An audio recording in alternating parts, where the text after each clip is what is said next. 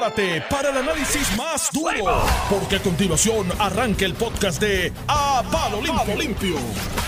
Bueno, señoras y señores, y esto es A Palo Limpio con el licenciado José Báez y el licenciado Iván Rivera.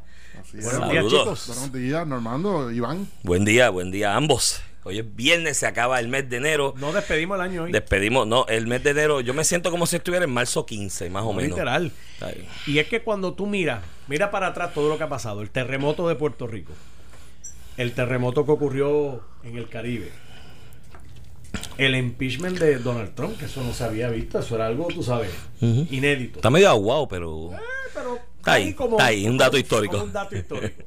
Tú tienes el lío del peligro del coronavirus. Que ha estado ocurriendo, tú sabes.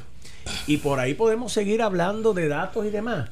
Oye, esto ha sido interminable. Yo creo que ya los canales de televisión, los cuarenta y pico minutos que nos dan para el resumen de fin de año, enero se lo llevó completo. Se lo llevó completo. Las muertes trágicas, la de Kobe Bryant, ¿verdad? Ese tipo de, de cosas. Así que hemos tenido de todo. Pues, Cuando se despida el 2020, Enero lo ocupó, olvídate del resto. de los- pero yo solo te puedo garantizar que el próximo mes de febrero será distinto Sí. al del año pasado. Sí, porque es bisiesto, tiene 29 Tiene un día días. más. Tiene un día más, va a ser distinto. Así que tengo, ese- esa certeza de que será No, distinto. yo espero que ya despedimos. Pero lo el del coronavirus, dijo el secretario de salud que está ready en Puerto Rico, pa. Ya él tiene el teléfono de una señora de tercera línea ya en el CDC de Atlanta, el teléfono de otra señora de cuarta línea en salud federal para llamarle y decirle, ven, y ayúdame. Cuando, oye, o sea, yo lo digo en- de manera caricaturesca y le pido excusa a los radioescuchas, ¿no? Y a Normando y a José por, por ello. Pero el problema es que en Puerto Rico, muchos jefes de agencias importantes, educación, por ejemplo, se ha convertido en un chiste. El estar preparado significa que tengo el teléfono de alguien para llamar a Estados Unidos para que venga y me resuelva. Sí, no, Eso es así. María fue eso. O sea, gran parte del error de María fue que el gobierno cedió muchas de sus competencias y dejó que llegara una gente de FEMA allí y del cuerpo ingeniero y tomaran control de todo. Gente que quizás su preparación para responder a emergencias como la de un huracán era y estaba basada en la experiencia de un huracán en la urbe, en Estados Unidos, en algunos pueblos costeros, llano, que no hay montañas, que no hay derrumbes, que, y es una y que el, reto mayor es la inundación.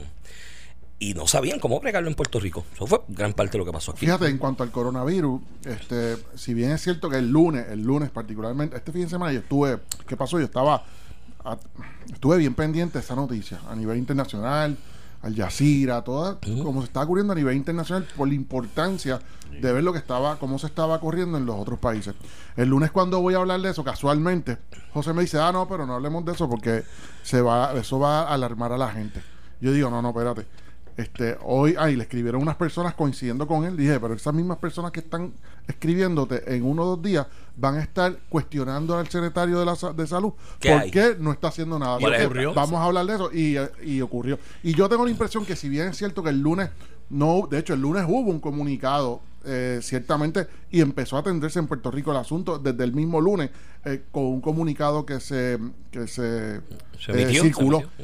A mí me parece que lo, lo que ha pasado esta semana ha sido una otra vez una mala tal vez selección de palabras en algunos en algunos casos, pero lo cierto es que ver que el secretario se reunió principalmente con los dueños de hospitales, que es donde donde se tiene que atender el asunto este con inmediatez eh, para evitar la propagación y el contagio, pues yo eso a mí me tranquiliza un poco. Eh, a mí me tranquiliza el mero hecho de que desde el lunes el Departamento de Salud ya está circulando, está atendiendo el asunto. Antes de que la Organización Mundial de la Salud, que fue ayer, que lo declarara una emergencia internacional. O sea, antes de que, de que se creara una alarma a nivel eh, internacional, ya estábamos aquí atendiéndolo. Que es que obviamente eh, está tan polarizado todo lo que se discute en Puerto Rico. Qué triste, ¿verdad? Que debiera haber unanimidad en, en ese tema aquí. En cuáles son los pasos a ¿En cuándo seguir son? y cuáles son. Para que ustedes tengan una idea, comparto el dato. El primer caso se reportó el 31 de diciembre. Hoy, En, en, en, tú dices en Wuhan. en Wuhan, En Wuhan. que En- fue donde en empezó. Wuhan, perdón, en. Wuhan, 31 de diciembre. Hoy, con los datos del 30 de enero, o sea, un mes, ya hay 9.692 casos confirmados, 213 muertes relacionadas y 20 países que ya han presentado casos a nivel mundial. Sí, sí, se está propagando rápidamente. Claro, imagínate. la declaración de emergencia de la OMC de ordinario eh, trae consigo cosas buenas en este tipo de situación. Es que los países con esa declaración comienzan, y hay algunos que lo tienen a nivel legal establecido, comienzan procesos de relajación, ¿no? de, de, de flexibilidad en los procesos de investigación para buscar alternativas, ¿no? vacunas o cualquier otro tipo de alternativa. Así que que yo cruzo los dedos y mi esperanza es, como ha ocurrido con otros virus de estos fuertes, que en los próximos 15, 20, 30 días ya este, la investigación adelantada para... Pero una cosa muy importante, atacarlo. una cosa bien importante en que se haya declarado ese estado de emergencia internacional es pensando en los países que no tienen eh, uno un alto grado de, de preparación médica a nivel Claro. colectivo, porque imagínate, imagínate si los si países desarrollados y países adelantados en el asunto de la salud o con, el- o con la capacidad económica para atender eso, como entiendo que Puerto Rico nosotros estamos dentro de los agraciados. Imagínate un país pobre que no haya organización en términos de la industria de salud. Mano, eso es bien No, peligroso. bro. Y súmale a eso que China toma medidas extremas tan, tan, tan así como cerrar un pueblo entero. Y decir de este pueblo no sale Pero se- nadie. pero que le- no lo puede hacer pero en se le otras sí, partes. oye, espérate, O sea, espérate. Que en otras partes no lo puedes Oye, hacer. eh, eh, la ciudad esa, espérate, la ciudad es de 11 millones de personas, Por papá. eso. O sea, Sí, sí, eso, sí, no, sí. eso no, nunca se ha visto. No, no. Y la gente lo tiene, no lo estoy diciendo para que se alarmen en términos de que es como un comentario de que la logística que ha ocurrido en, en, esa, en esa ciudad una ciudad más grande que Londres en Sí, términos sí. de población. Y han y, yo he visto, he visto muchos visuales de YouTube de expats, eh, personas americanas, y, eh, británicos que están viviendo ahí y son youtuberos casualmente, previo a, previo a, y tienen sus canales. Y la forma en que se está manejando eso, en las calles no hay un carro, los carros que tú ves, y ellos lo van narrando, hubo una prohibición legal de que no pueden moverse los carros, y los carros que tú ves es porque pueden justificar el estado de Sí, emergencia. porque de tienes que entrar en medicina y alimentos y Sí, no, no, demás no. entra la entrada. Ah, y las provincias cercanas se han abrogado y han cogido la ley en sus en sus manos y han bloqueado la entrada. Es como si ahora de momento en uno de los pueblos de la isla cerraran la- la- las Los avenidas, accesos, los accesos con pistola, con combate y con... ¿sabes? Así de manera. Co- Pero mira, estilo pero- película, estilo estilo película. Ya, pero aquí, aquí yo creo que mm, después de la- las vistas públicas ayer de la investigación sobre los suministros que no se distribuyeron, que ahora hay un referido a justicia y nadie sabe dónde está el informe que da base al referido a justicia. A mí, a mí eso me da pavor. No, me da, me da pavor. No, pero es que me da pavor porque entonces aquí todo el mundo va a hacer un referido a justicia simplemente por el nada. mero hecho de hacerlo. Eso suena un poco dictatorial, ¿no? Es como que yo estoy aquí, soy el rey, estoy en el trono y digo, Normal no me cae mal, lo voy a referir a justicia. Porque es que tiene que haber una base de ese referido. Y ayer le preguntan al nuevo, al designado secretario de Estado, ¿no? Sería el próximo el orden sucesoral de ser confirmado. El informe en que se fundamentó ese referido a justicia y dijo, no, yo no sé dónde está. Vamos a chequear dónde está. Básicamente fue lo que dijo. A mí eso me da pavor, ¿no? O sea, que tú tengas un Estado de Derecho donde alguien simplemente porque ostenta el poder o la posición de hacerlo, refiera a una persona, a un ser humano, a todo un proceso de investigación criminal y posible sanción penal que conlleve incluso hasta la posibilidad de la pérdida de su libertad, con lo importante que es ese derecho, sin que haya un... Informe, pues. Bueno, lo que ¿En base a qué van entonces? Lo que a- hablamos ayer eh, someramente de lo del chat, aquí hay un referido de justicia al FEI, al panel del fiscal especial independiente de 14 personas, porque sí, los referí. El referido no dice, Porque sonaba feo. porque sonaba feo, el referido no dice cuáles son los posibles delitos que se cometieron o la posibilidad de delitos tal eh, X, Y, Z sobre lo que investigué. Es, no, mira, llévalo para allá a ver si es delito. Eh, eh, eso, eso, oye, jeje, mi hermano, yo no, de ahí a la dictadura. ¿sabes? Y Hay un a- paso. hay- hay- hace como dos, dos o tres semanas atrás, yo, el, el vocero se había publicado una, una columna mía que yo hablaba de por qué Puerto Rico es un estado fallido. ¿No? El concepto este de estado fallido del 90, que es un estado que no puede garantizarle seguridad, salud, bienestar a la ciudadanía. Falló en eso. Entonces la gente empieza a tomar las cosas por sus manos y demás. Y es un problema. El problema del estado fallido es que después del estado fallido diagnosticado, ¿no? yo trato de hacer mi diagnóstico ahí más o menos, el paso a una dictadura es así. De un estado fallido a un orden gubernamental dictatorial, el paso es finitito. Nada. Así que Bueno, Armando, Los dejo. los dejo con eso ¿Te- para te viernes. Eh, sí, veo. voy mañana y el domingo, por lo menos seguro. Hay que ver en la semana cómo madura. Estamos bien, yo creo que Puerto Rico va a estar. Me Yo también me gusta, me gusta. gusta el que equipo. Sí, sí, yo creo Mira, que. José cómo nos mira. no, no, no. Te, Mira, te ¿te gusta algo. Baker de dirigente? ¿Te gusta Dusty Baker de dirigente? Se fueron, fíjate, es que es una movida. Inteligente. Sí, porque pa' Dusty publicidad. Baker es old school. Eso de camarita y cybermetrics, le tocará a Joe Espada explicarle y Dusty Baker le va a decir, ah, come No. on, baby. Claro, Dusty Baker tiene un gran récord en series regular, en playoffs no tan bueno. Y tiene otra ventaja, que cuando alguien le venga a mencionar el tema de la señal y le decir, ¿de qué tú me hablas? Y Dusty Baker es un dirigente de transición de un año. sí, sí, Para la definitivamente. próxima temporada, Houston tendrá un, el dirigente en propiedad para largo plazo. Sí.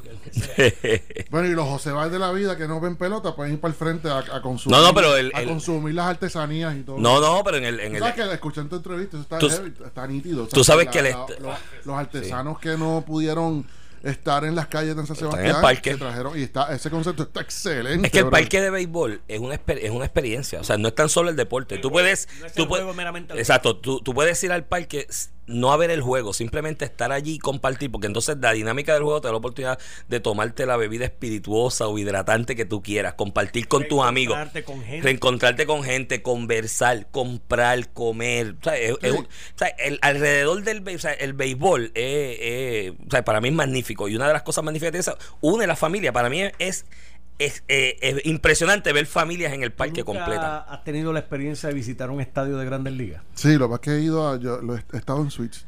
Ah, no, no, no, eso no es así. No, de No es así, no funciona así. No, porque me ha invitado y no va a decir que no. Tú vas a decir que no. No, no, claro, yo. Pero cuando Eh, tú estás en la fútbol y, fútbol y pelota. Y Con la gente ahí. ambiente, La gente, lo, en las entradas allá hacen unos como unos shows. Sí, no.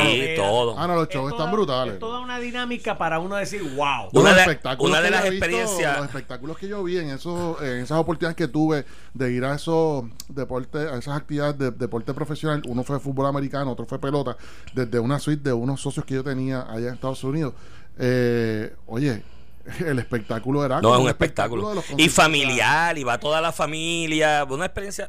El quinto juego de los Astros este año que pasó con Tampa Bay. Fue una de las experiencias más espectaculares de mi vida, ver un quinto juego ahí. Entonces, yo- eh, ahí en este estadio, en- en otros también, hay un boleto que no tiene número de asiento asignado. Es que tú caminas alrededor del piso. No, Y tú, y tú, sí. Entonces, Eso es más barato. curioso. Va a estar- va a estar Eso está Va bien curioso, Entonces, bro. tú estás compartiendo con la gente ahí y señores, un señor que era pastor, que se llevó a algunos niños de su iglesia, porque es un boleto más barato, porque te puede costar 25 o 30, mientras el parco te vale 300, ¿no? Y este señor contarme que él llegó con esos niños a las 4 y media de la tarde para coger el mejor spot posible. Y entonces había una familiaridad porque esta gente se paraban siempre en, el mismo, en la misma esquina del parque y ya eran como una familia. Y se conocían y entonces se preguntaban por los otros familiares.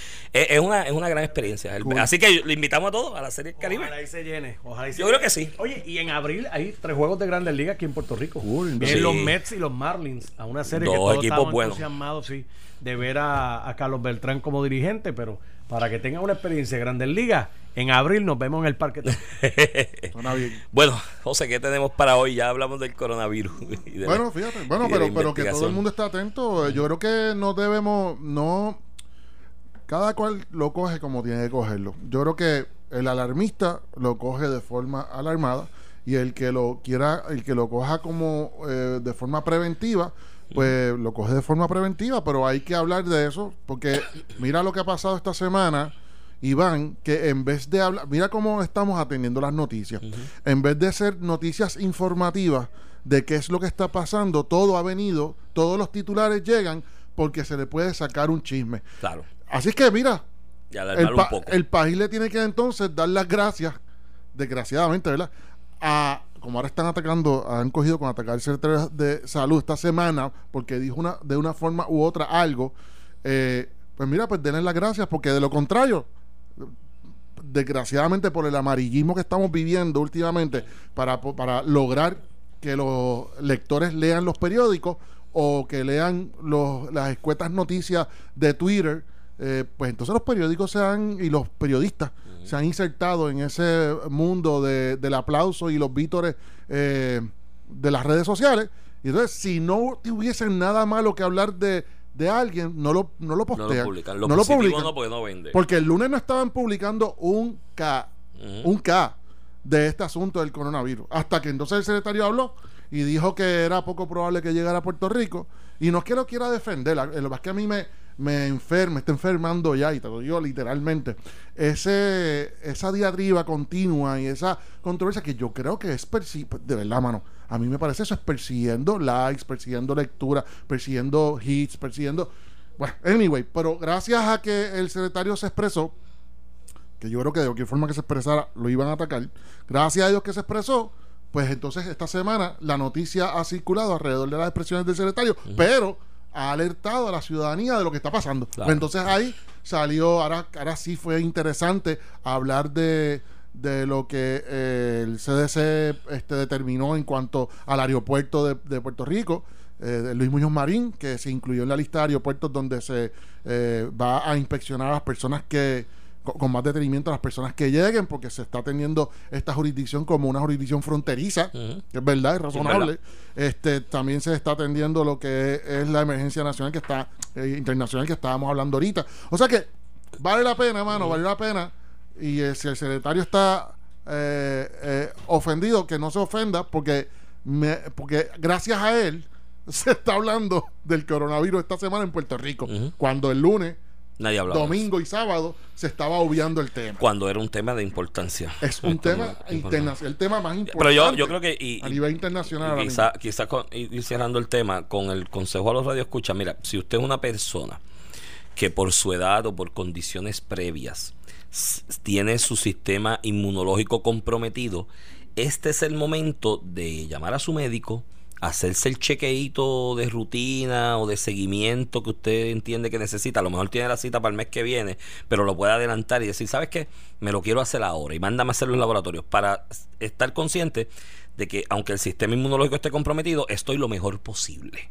¿no? Que no tengo otras condiciones que me comprometan aún más el sistema inmunológico, por si fuese el caso, Dios no lo quiera, que se reporten casos aquí en Puerto Rico, que es una posibilidad, pues usted esté físicamente lo mejor preparado y médicamente lo mejor preparado.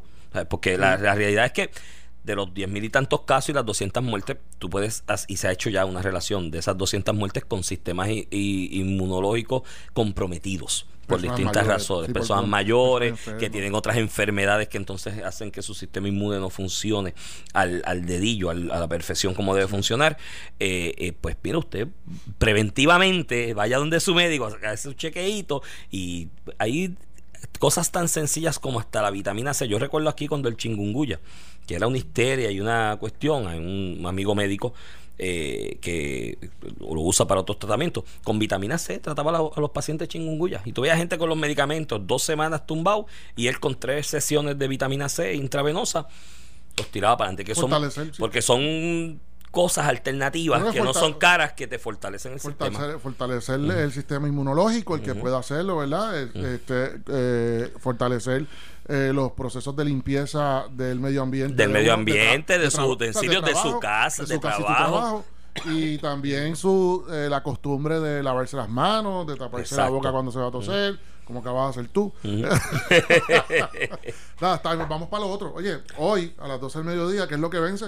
Hoy vence. Hoy los endosos. Tú sabes que quiero aprovechar esa oportunidad. Hay alguien pidiendo prórroga. Hay, hay prórroga ah, en el reglamento que tú sepas. Yo no recuerdo no, no, no, que haya prórroga en el reglamento. No, no, no. La ley es clara, punto y se acabó. O sea, no, hay Por eso, porque es que escuché que Nadal, Power, está, pidiendo 20 días. Sí, que está Y yo no recuerdo no, no, lo que pasa es. en la ley que haya 20 días. No, lo que pasa es que se dio una, una discusión inmediatamente o unos días después de los terremotos que se empezó a considerar Extender. se empezó a discutir eh, Pero no se aprobó pero no se aprobó nada. nada. él no estaba solo en ese momento habían varias personas no sé si de todos los partidos que estaban abogando porque se porque ocurriera eso pero él la- o sea, esa jurisdicción no la tiene no se la concede La con- a la Comisión Estatal de Elecciones. Punto. Eso- eso es ley. Eso, es ley, punto. reglamento. Eso tendría que enmendarse. Ley y el reglamento hace la ley. Correcto, así que no. Así que Pues tiene un problema. me apena porque yo creo que José Nadal Power, para mí, para mí, eh, yo entiendo que era un buen candidato y más aún Sí, ahora que cuando Entonces, estaba, cuando estaba Bols- solo era mejor, cuando estaba solo era bueno, pero ahora es mejor porque ahora tiene a Aníbal Acevedo Vila en Y Aníbal contra. entregó los cuatro mil. Y yo creo que, imagino. Digo, la primera mitad Sí. de los. La, la mitad que le, le corresponde ahora. Vamos a ver si él logra, tal vez Aníbal Acevedo Vilá, pues él puede lograr traer a los 100, 200 mil personas que se fueron del Partido Popular para los partidos emergentes cuando él insistió en correr a pesar de tener unos cargos encima. No lo digo de verdad porque yo, tú sabes que yo fui víctima, yo fui víctima, la un- el único cuatrenio que yo he corrido, que fue el cuatrenio del, eh, de la elección del 2012 Ujú.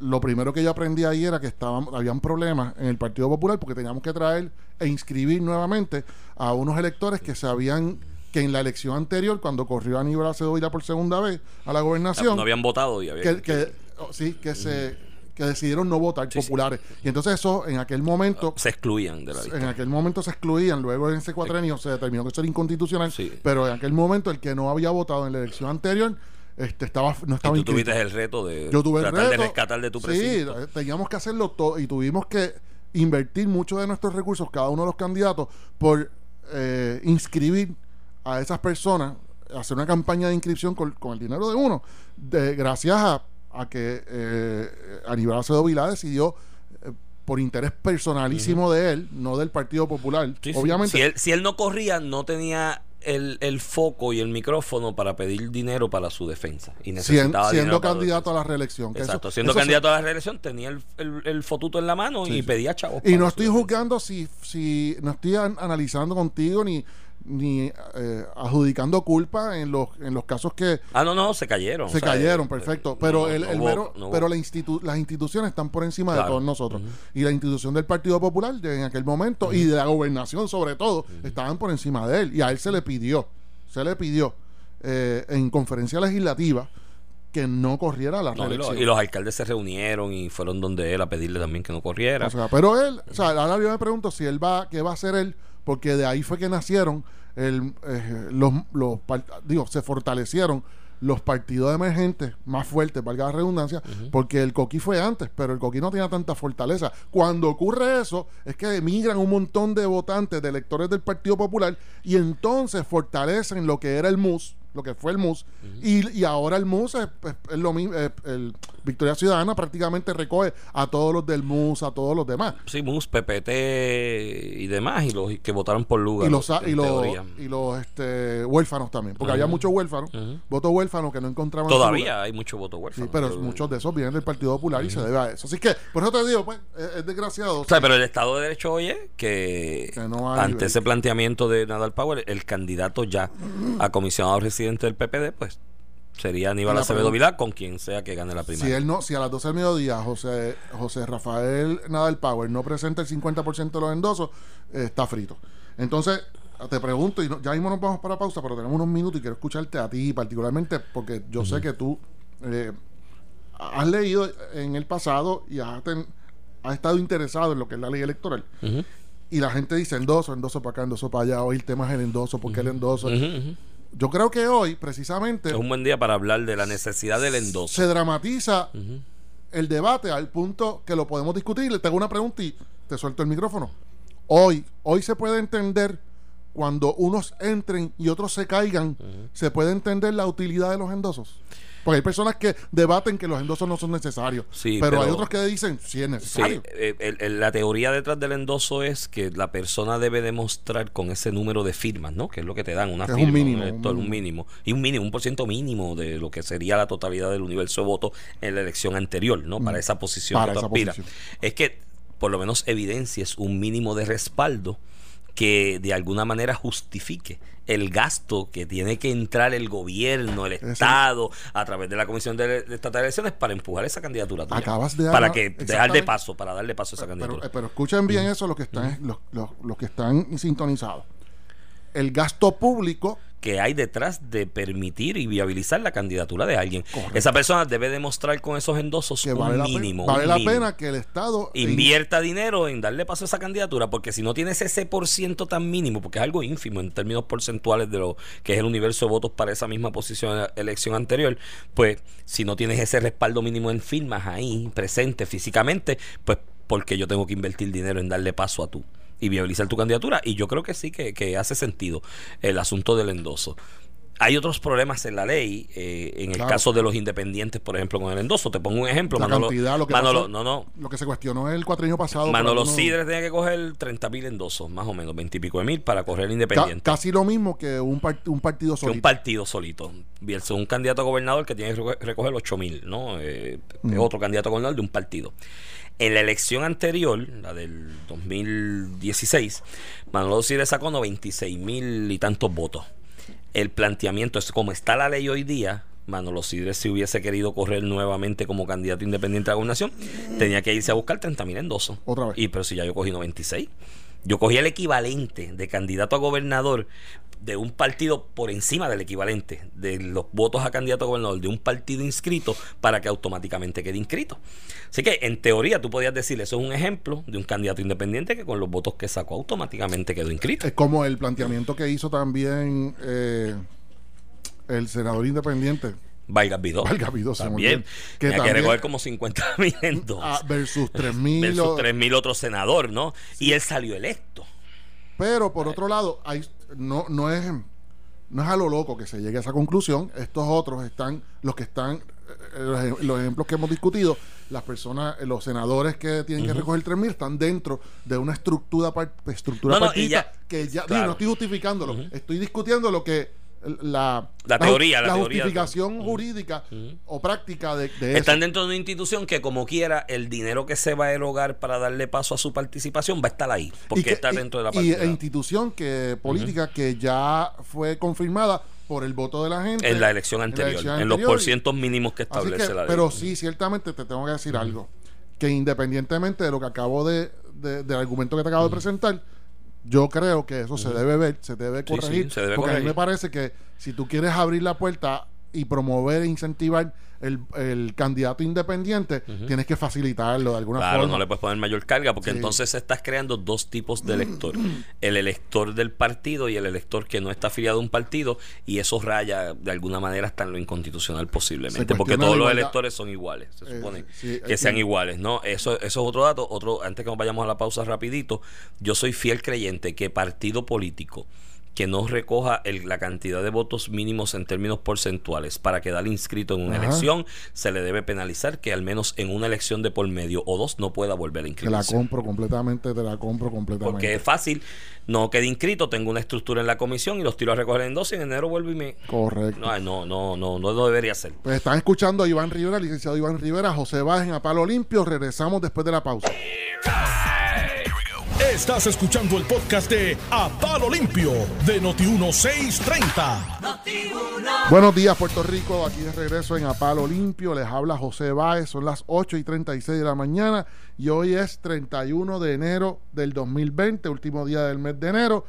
Y último día para presentar los endosos a las candidaturas políticas de todos los partidos, de todos los escaños, alcaldía, eh, senadores, representantes por acumulación, por distrito, candidato, precandidato a la gobernación. Y eso es lo que estábamos discutiendo ahorita. Mira, este la gobernadora no lo ha presentado, pero debe presentarlo hoy. Sí, sí. Sin ningún problema. Y Carmen Yulín también. Sí, esas, noticias, pues sí. Lo bueno, me imagino que al mediodía estarán allí, harán su conferencia de prensa. Además, qué chévere, porque eh, todo el mundo va a estar pendiente. Eso es una buena estrategia también de, de medios. Claro. Porque la gobernadora tal vez ha logrado que todo el mundo esté cuestionando, minimizando, bla, bla, bla, bla, bla.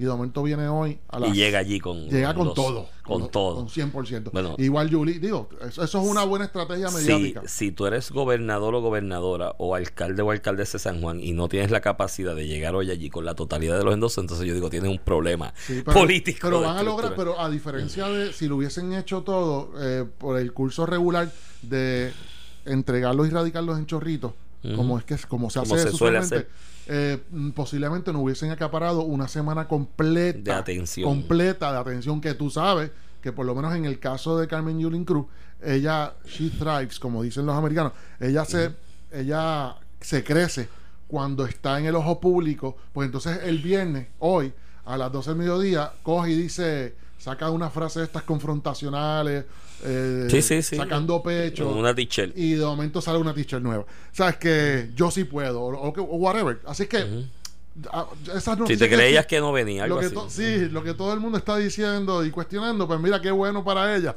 porque eso le conviene a ellas toda la atención que han, que han este, tenido. Mira, otra cosa, ayer yo cerré con un asunto que yo sé que tú también, yo te he escuchado hablar de esto y no lo pudimos hablar, que fue la página, el portal de cibernético que eh, abre y que inaugura el Departamento de Desarrollo Económico y Comercio, que es algo que ha sido un issue por décadas, que hay periodistas que como Joan Isabel del Nuevo Día que lo han seguido pero una forma brutal y, ti- y- y de hecho y tiene una trascendencia que nunca se ha atendido y puede ser parte culpable es más es más es parte culpable del problema de la deuda de Puerto Rico y, de, y de los eh, descuadres presupuestarios por décadas ¿Y a qué me refiero? A los los, incentivos. incentivos y los beneficios contributivos. Y la gente dice, esto es un tema bien escabroso para personas que no están aten- atendiendo este tema y no y yo no pretendo que lo, lo atiendan, pero voy a tratar contigo de rápido, rapidito, en Arroyo Habichuela, explicarle a la gente lo importante de esto y tratar de llevarlo al microcosmo de cada uno en su casa. Si usted tiene un presupuesto y en el medio del año, para un año o para un mes, que, oye, el 99.9% de la gente no hace presupuesto en su casa, y yo lo entiendo, pero eh, trate de pensar que usted hace un presupuesto para salir a comer, olvídese, olvídese del año, y usted dice, no, no, vamos a gastar, le dice a su esposa, a su novia, a su pareja, a esposo, vamos a gastar solamente 150 dólares con propina y todo. Y cuando está sentado a comer, de momento dice, ah, diablo, esa botellita de vino que yo quería una de 20, pero diablo, esa de 40 está que estilla. Y si usted no modifica, entonces el canto de carne que se va a comer y lo, y lo No reduce, pues no va a pagar, va a aumentar el gasto en ese restaurante. Y viene y le das el tarjetazo, la tarjeta de Oh, crédito para cuadrar. y ese día le diste un tarjetazo y empiezas a arrastrar. Y el mes que viene hace lo mismo. Y el otro hace lo mismo. Al final del año tienes una deuda que no habías previsto de la tarjeta. Los incentivos en Puerto Rico se han dado, se dan no en función al presupuesto. Siempre sea, porque nadie los ha fiscalizado y nadie los ha cuestionado. Y ni siquiera los legisladores que aprueban el presupuesto saben ¿Cuánto hay de incentivo? cuánto da incentivo y cuánto se presupuesta para los incentivos. Así que viene y es después de que se apruebe un presupuesto de 9 mil millones, partiendo de la premisa que se van a generar 9 mil millones, de momento le das in- incentivo en mil millones de dólares o 500 millones de dólares. Tienen mil millones en B2 años. Tienen mil millones menos. Entonces, ¿qué hiciste? Le diste un tarjetazo, cogiste un prestamito. Así, eso y, es ahí lo que ha y ahí en quebramos. Eso es lo que ha pasado en Puerto Rico. ¿Y por qué pasa eso? Principalmente porque no se puede no se pudo fiscalizar hasta ahora. ¿Por qué no se pudo fiscalizar? Porque nadie sabía la totalidad de los incentivos, a menos que se anunciara en una conferencia de prensa que Iván Rivera está trayendo una manufactura al sur, a Guayanilla, que va a generar 300 empleos y se le está dando un beneficio contributivo, contributivo de tanto. Ahí es que nos enterábamos. Mira. Pero el 90% de los incentivos no se, no se hablan en conferencias de prensa. Así que, ¿qué, qué tú crees eso, Iván? Que ahora tenemos una página que la aspiración de la página, que aunque hoy no está corriendo a un 100%, pero la aspiración de la página es que te ponga el nombre de todas las personas jurídicas y naturales que tienen incentivos en Puerto Rico eh, conforme a todas las leyes y conforme a qué ley es que esa eh, persona lo adquiere. ¿Te parece, ¿Te parece que es algo que va a ayudar y abonar al proceso fiscal y mejoramiento fiscal del país? Vamos, vamos por parte. el, Puerto Rico tiene un problema. ¿no? Eh, no, Puerto Rico no es un país que haya generado en el pasado y esté generando en el presente riquezas suficientes, ¿no? De por sí, aquí, naturales, del entorno diario nuestro de trabajo, o de capital local, de inversionistas y capitalistas locales, para, de alguna manera, generar movimiento económico que haga crecer al país y la economía en general, no valga la redundancia eh, en este momento. Me explico. No hay suficientes chavos aquí para montar negocios y actividad económica y comercial suficiente para que todo el mundo tenga trabajo, todo el mundo tenga la, manera de sustentarse, de ganarse su vida, ganarse sus habichuelas y echar para adelante su familia y que su familia eche para adelante. Eso no, no lo hay en Puerto Rico. Los países que tienen ese reto que tiene Puerto Rico muchas veces utilizan el concepto de incentivo contributivo para atraer ese capital. ¿Qué es el incentivo contributivo? Mira, pues si yo pago en Puerto Rico 20% de, de lo que tú te ganas, tienes que pagarlo de impuestos. A ti que vas a traer ese capital o vas a traer esa actividad económica que va a generar empleo, va a generar más capital y va a generar más movimiento económico, en vez de darme 20, págame 5. O no me pagues nada, porque hay unos por ahí que no pagan nada. Eh, y eso tiene una teoría detrás de que ese tipo que tiene los chavos los va a poner a correr para que esa, ese dinero que esté corriendo genere una serie de trabajos, de otros movimientos económicos, de otros eh, otras industrias que le van a suplir bienes y servicios a ese que está en esa empresa, ¿no? En esa industria, para que la economía crezca y se genere, que es lo que se llama el valor agregado que trae la inversión. El problema es que aquí se da el incentivo contributivo a base de primero falacias y, presupuestos que no son ciertos. Te voy a poner un ejemplo, los médicos. Decir que a los médicos darle una tasa preferencial de 4% iba a ser y a retenerlos en el país no es correcto. El médico no se va del país porque pague menos impuestos o más impuestos.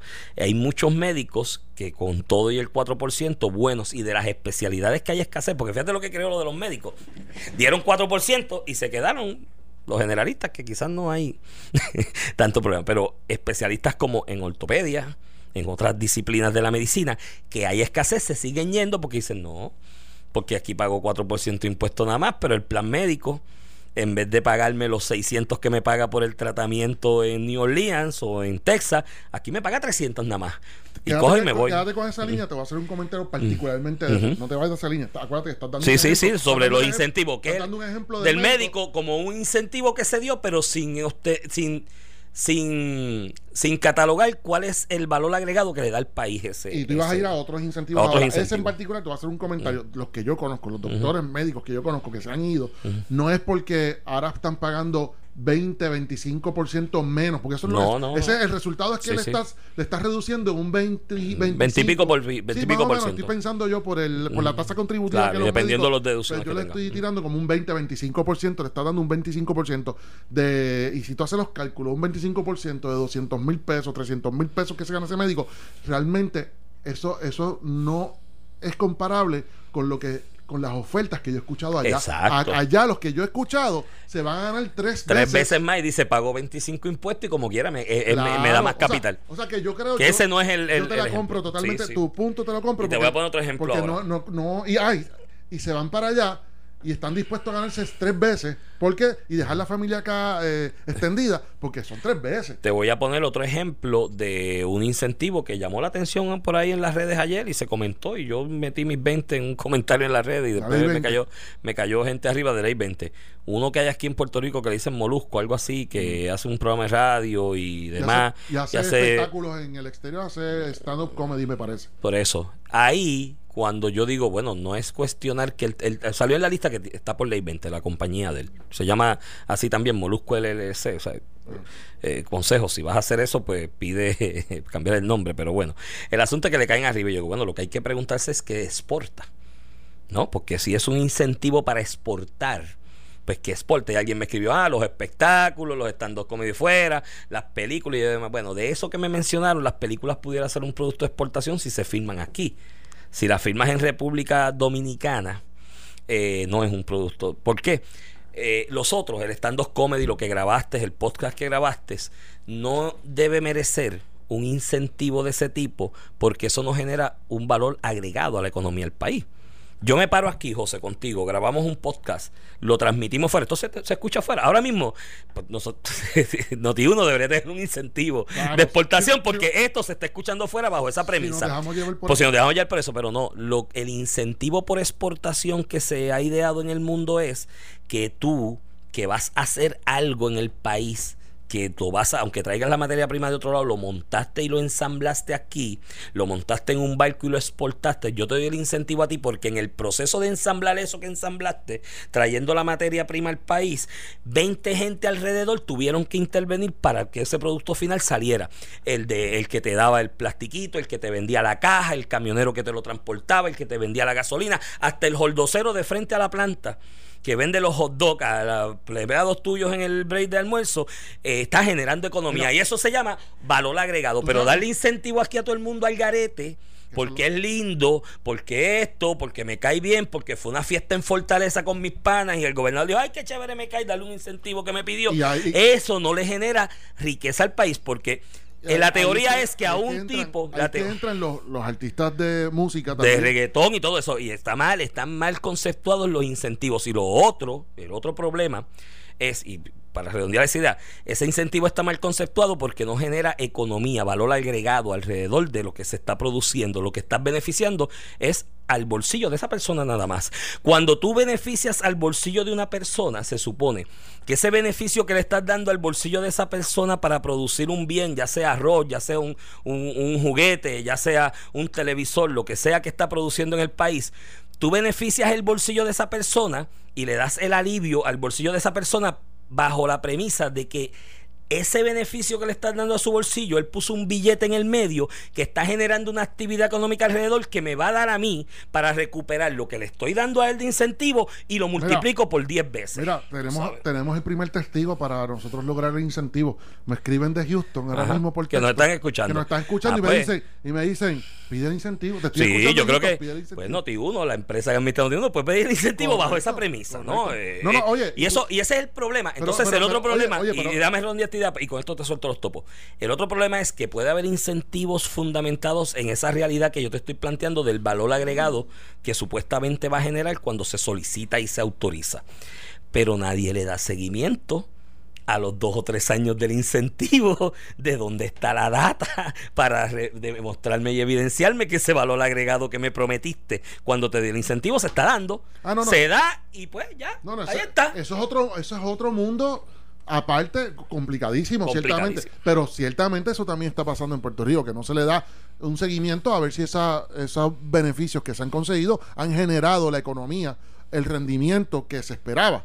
Ok, pero volviendo atrás eh, precisamente a la ley 20 de exportación de servicios que se ha utilizado no solamente con el molusco, de, de hecho, de de, hecho, gente, de hecho no sabíamos que el molusco eh, se le había No salió ayer porque como publicaron la lista, alguien dijo, adiós, mira, Molusco LLC. Pues para que tú Molusco". veas la- la- los beneficios de la lista. Por porque eso. Sea por la razón que se haya enterado, sea porque nosotros dimos el- el- la dirección del portal por, ayer por la mañana aquí, o sea por la razón que se enteraron por el periódico Noticel, que me parece fue los que cubrieron esa Sí, noticia y muy bien- principalmente, muy bien y, pusieron el link. Sea como sea, mira. Ya salieron en las redes a buscar. Qué bueno, me alegro. Eso es lo que se viene pidiendo en Puerto Rico hace más de 20 años. Hasta periodistas, como te dijo ahorita, Joan Isabel del Nuevo Día. Sí, O sea, bueno, porque Joana estudia y lee y hace No, la asignación finanzas, y hace la asignación y lee y se prepara. O sea, Sí, pues, pero, pero, entonces lo que te digo es, ese análisis que tú hiciste es lo que hoy el, el artista o como, no sé, un sí, entretenimiento. y, y lo estoy cogiendo como Mo- ejemplo porque Molusco o quien sea, lo estoy cogiendo Molusco, porque eh, Daddy, eh, este, Daddy Yankee me parece, no sé si este Ozuna creo que tiene. Osuna o no sé si, ¿cómo se llama? Bad Bunny me parece. Ellos, si tal vez de buena fe cogieron un incentivo, porque así son los negocios, así son los, em, el empresarialismo, pero si me lo pero da. tienen que evidenciar eso que el análisis que, que tú acabas de hacer. O sea, no es que vengamos ahora tampoco nosotros a criticar. Sabe Dios si una de las empresas de estos artistas realmente desarrolla un producto aquí, tiene una, una máquina de ensamblaje de videos y de no de, de- no de videos, sino de, de- físicamente del hard copy de los videos y, y está generando 20, 30. Ahora sí, ahí sí te digo que entonces el, el beneficio lo deben tener. Pero yo, yo pienso, siendo ni siquiera tratando de ser ortodoxo, yo pienso que el sentido común me dice a mí que porque tú estés aquí en Puerto Rico sentado desarrollando el script de una canción o de un stand-up comedy No, no y que tú vayas con ese script que tú te sentaste solito con tres Es con consultores, tú, tú. vayas entonces a Florida a, a pararte a hacer los chistes. Oye, No, yo pero es que el valor agregado no lo estás dejando aquí, el valor agregado se lo estás dejando el de la Florida, que montó en el en el local que fue el espectáculo, alquiló la silla. Es un contrasentido. ti- Por eso es un Es un contrasentido, porque le está generando valor agregado a la, al- al- a la ciudad de la Florida que fuiste, no al país. Y yo creo que el gran error es ese. Oye, perdóname. se conceptualiza el incentivo, se da, pero no se le da seguimiento. Es lo mismo de lo otro, de ley 22. O sea, yo es una buena idea. Tráeme los millonarios del mundo que pongan el billete a correr aquí. Pero tienes que Show poner. me the money. Exacto, y tienes que decirme qué estás generando con el billete, porque montar el billete en, en un. En, ¿sabes? No montarlo en un avión, porque no es así, pero funciona, pero transferirle el dinero de una cuenta de Nueva York, de Wall Street, a una cuenta de banco en Puerto Rico y me mudé aquí, compré un apartamento y puse los nenes. Si no me creas valor agregado con eso, Y valor lo- agregado, y el problema de eso es. Y si lo que tú vas a emplear son a dos gatos, porque a eso no, y se, por le ahí exige, salió el otro a eso no incen- se le exige Por mucho. ahí salió el otro incentivo también, el de Microsoft, que también Ah, bueno, mucha eso gente otro- lo ha no, eso es otro criticado. mundo. eso es otro mundo. Pero el problema de ese incentivo es lo mismo, que es comparable con el del artista. Para tú poder valorar si el, el- o poder establecer el valor agregado que le está dejando al país, ese incentivo que te estoy dando a ti como inversionista, tiene que ser con cosas tangibles, ¿no? Y el asunto de Microsoft de la licencia y la Pues vaina sí. no es un bien tangible. El asunto del artista que tiene unos derechos de autor sobre su canción y su voz no es un bien tangible. Y el uno- asunto del billete que me metiste Tienes en unos el banco programas. no es un bien tangible. encontré la lista, encontré la lista y ustedes entreténganse este fin de semana viendo la lista. Encontré la lista, en la lista varios programas de radio televisión locales con el nombre del programa de radio televisión Sí, y sí. yo no me entiendo ni me explico por qué se le da un incentivo a un programa de radio televisión en Puerto Rico. O sea, no lo entiendo. Mira, Iván, nos tenemos que Nos ir. tenemos que ir contra el tiempo Este tema- vuela cuando uno este- se divierte. pero este Esto es un tema para un programa completo. Sí.